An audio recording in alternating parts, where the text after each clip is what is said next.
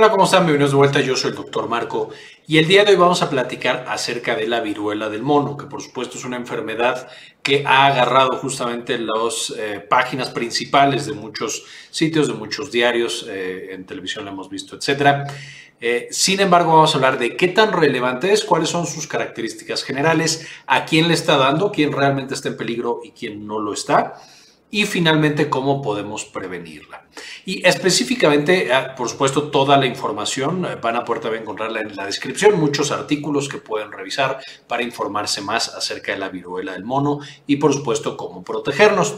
En términos generales, la viruela del mono es un primo más o menos lejano de la viruela humana, una enfermedad extremadamente peligrosa, eh, extremadamente contagiosa que por supuesto azotó a la humanidad por toda la existencia hasta que hace más o menos 40 años se logró erradicar. Es la primera enfermedad que, gracias a la vacunación y a los tratamientos que existían, logró desaparecer de la faz de la Tierra y nunca más volver a, atacar a otro ser humano.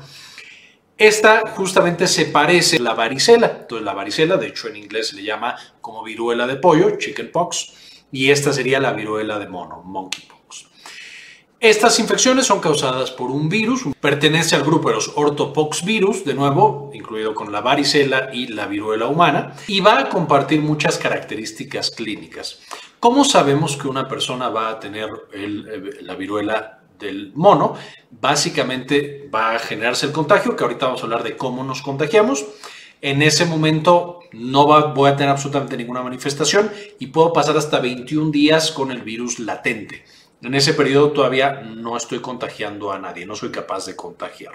Después voy a tener que los ganglios linfáticos se me empiezan a inflar, se me empiezan a inflamar, me generan dolor, como si pasara una infección completamente normal. Esto puede ser en muchos sitios del cuerpo, especialmente alrededor del tronco. De ahí voy a empezar a tener las famosas lesiones, que estas lesiones van a ser parecidas a la varicela, igualitas a la viruela, empezando primero como máculas, que son manchas que tenemos en la piel, de ahí esas manchas se van haciendo más grandes, como una montañita, se van poniendo rojas, más adelante estas manchas van teniendo pus, eh, eso ya sería una pápula y finalmente queda la costra. Son lesiones que generan mucha comezón, parecido a lo que parece, eh, lo que sucede justamente en la varicela. Sin embargo, a diferencia de la varicela, estas van a aparecer principalmente en tronco y abdomen, se van a ir hacia la periferia y todas van a cambiar al mismo tiempo. Es decir, todas pasan de ser manchas solamente en la piel a ser volcancitos, es decir, ya una lesión que tiene volumen, a tener pus y a tener la costra justamente al mismo tiempo. La eh, varicela, que también se conoce como viruela loca, esa pasa a toda velocidad eh, y a diferentes velocidades. Yo puedo tener al mismo tiempo manchas y eh, pápulas que me generan comezón y lesiones que ya son costras, es decir, todo va completamente en desorden. Aquí no, todas van en orden, todas van pasando de una fase a otra exactamente al mismo tiempo. Una vez que ya tenemos esta infección, afortunadamente la mayoría de los casos son leves. La mortalidad global que ha presentado hasta este momento es del 3%, es decir, 3 de cada 100 personas infectadas van a fallecer debido a esta viruela del mono. Y la mayoría de las personas que fallecen son, por supuesto, las poblaciones de riesgo que hemos hablado en muchísimos videos, en coronavirus, en casi todas las infecciones que tenemos en el canal. Población de riesgo son, por supuesto, niños, son por supuesto mujeres embarazadas, pacientes que tienen un sistema inmune deprimido, es decir, que tienen trasplante, que son diabéticos mal controlados, que toman algún medicamento para bajar el sistema inmune porque tienen una enfermedad autoinmune. Entonces, de nuevo, esa es la población que frecuentemente fallece por cualquier infección y especialmente ahora la viruela del mono. Eh, y el resto de las poblaciones que no pertenecen a este grupo usualmente tienen una infección leve, que no progresa, que ni siquiera se tiene que hospitalizar. Aquí lo que más nos atemoriza es el hecho de que no existe un tratamiento. A pesar de que hay un antiviral que está aprobado, solamente existe o principalmente existe en África, que es donde la viruela del mono es endémica, se ve con mucha mayor frecuencia, y en otros países como el brote actual, que se está dando por ejemplo en Europa y en Estados Unidos hasta este momento, no existen tratamientos, entonces estos pacientes que se nos empiezan a complicar, realmente no hay nada específico, un antiviral que le podamos dar para controlar la viruela del mono. De nuevo, la mayoría de los pacientes no lo requieren Sin embargo, son esos pacientes que tienen factores de riesgo los que nos preocupan y a los cuales no les podemos ofrecer prácticamente nada específico hasta este momento. Esto nos lleva a, bueno, cómo se transmite específicamente la viruela del mono. Cuando nosotros empezamos a tener los síntomas, desde los ganglios inflamados hasta las lesiones en cualquier sitio del cuerpo, va a contagiarse muy similar a la varicela, sin embargo es menos contagioso. Mm, sabemos y seguramente hemos escuchado estos niños que van a la escuela, tienen una lesión, dos lesiones y de repente, antes de que, existiera la vacuna de la varicela, que afortunadamente ya tenemos, pero ese niño infectaba absolutamente a todos los demás niños. Esta no es tan contagiosa, pero va a contagiarse cuando tenemos contacto con las lesiones, cuando los niños juegan, cuando estamos con una persona y tenemos contacto cercano y tiene estas lesiones activas, nos puede transmitir el virus. A través de gotículas, eh, no tan sencillo como el coronavirus, de nuevo ese no es su principal mecanismo de transmisión, pero también es posible que se transmita de esa manera. Y finalmente, el principal mecanismo que hemos visto asociado a este brote de viruela del mono en diferentes países es la transmisión sexual. Entonces podríamos asumir esta parte de la transmisión se va a prevenir exactamente igual a cualquier otra infección de transmisión sexual. Eh, uso de preservativos, por supuesto, el tener eh, o evitar las relaciones de riesgo, etcétera, etcétera. Además de eso, las medidas que usamos para prevenir otras infecciones sirven también para prevenir la viruela del mono. El lavado de manos, por supuesto, el uso de cubrebocas. En este caso, cuando estamos con un paciente que está infectado y que sabemos que está infectado, no tocar a pacientes que tienen lesiones activas. Si tenemos que tocarlos, que sea con guantes. Lavarse las manos antes y después de estar con un paciente que tiene esta infección. Y si seguimos todas estas recomendaciones, el riesgo de transmisión es bajo. Si nos infectamos, el riesgo de que sea una infección grave también es bajo.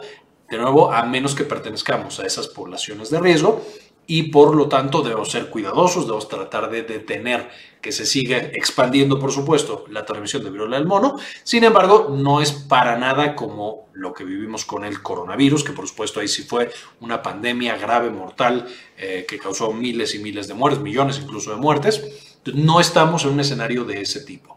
Yo sé que de pronto ya estamos cansados de estas infecciones que se transmiten y de estas infecciones que no sabemos de dónde vienen. Acabo de tener un video hablando de esta hepatitis fulminante que le está dando a niños, que por supuesto también les voy a dejar en la parte de arriba para que puedan checar ese video y que también está en, en investigación, probablemente con adenovirus que está causándolo. Y ahora aparece este tema de la viruela del mono. Importante mencionar, esto ha pasado toda la vida, siempre hemos tenido infecciones que están contenidas en un sitio y que de pronto empiezan a aparecer en otros sitios del mundo. De la misma manera, toda la vida hemos tenido de repente virus nuevos, eh, especialmente con virus es frecuente, que empiezan a atacar a los seres humanos. Lo tuvimos con la pandemia de VIH en los años 80, no existía ese virus, de pronto empieza a existir. Eh, existió, por supuesto, con todos los SARS, todos los virus SARS, eh, que hemos tenido en los últimos 20, 30 años, con el SARS-CoV-2, con la influenza H1N1, que empezó justamente aquí en México, un virus que no existía y de pronto muta y tenemos estos nuevos virus. Esto va a seguir pasando, tenemos que estar muy pendientes, por supuesto. Sin embargo, la mayoría, en la mayoría de las ocasiones estos virus no son pandémicos, no generan un impacto a la salud tan grande, especialmente cuando los detectamos a tiempo. Y el caso de la viruela del mono, hasta este momento, es exactamente igual. Un virus que era endémico de África y que ahora se está expandiendo en otras regiones.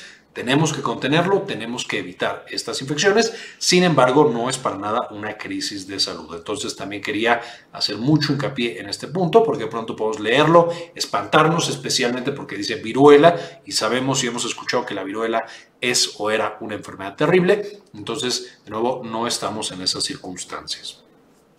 Si quieren revisar más información, de en la descripción del video van a encontrar una gran cantidad de artículos que pueden ustedes revisar en eh, español e inglés para que lo puedan consultar de manera más cómoda. Con esto básicamente terminamos la información que quería compartirles. Cualquier duda que todavía les quede, por supuesto, háganmelo saber y iré contestando poco a poco en los comentarios de este video. Antes de irme, quisiera agradecer a algunas de las personas que han sido apoyar al canal con una donación mensual de 1 o de 2 dólares, permitiendo que hagamos este tipo de investigaciones y la compartamos con todos los demás de manera gratuita.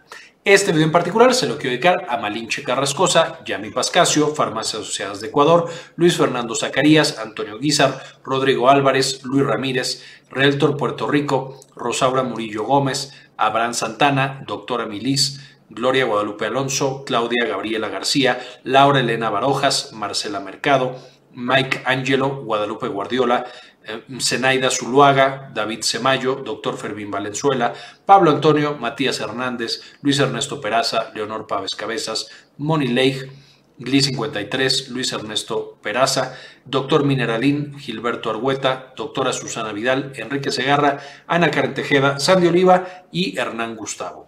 Muchísimas gracias por todo el apoyo que nos brindan mes con mes. Realmente es invaluable para el trabajo que hacemos en este canal. Con esto, ahora sí terminamos. Eh, muchas gracias por ver hasta este punto el video y como siempre, ayúdenos a cambiar el mundo, compartan la información. Este video es en parte posible gracias a nuestra tienda en línea Synapsis Store en synapsistore.com, donde ahora además de encontrar los productos que ya conocían, como nuestros libros originales, por ejemplo Farmagrafía del Dolor y las presentaciones con las que hacemos los videos para el canal, también van a encontrar algunos servicios como consultoría para tesis, estadística, editorial y de algún otro tipo. Finalmente, dentro de las presentaciones, por supuesto, van a encontrar las de los principales videos que ya conocen. Eh, nuestro libro de farmagrafía del dolor y algunas otras cosas que les podrían interesar.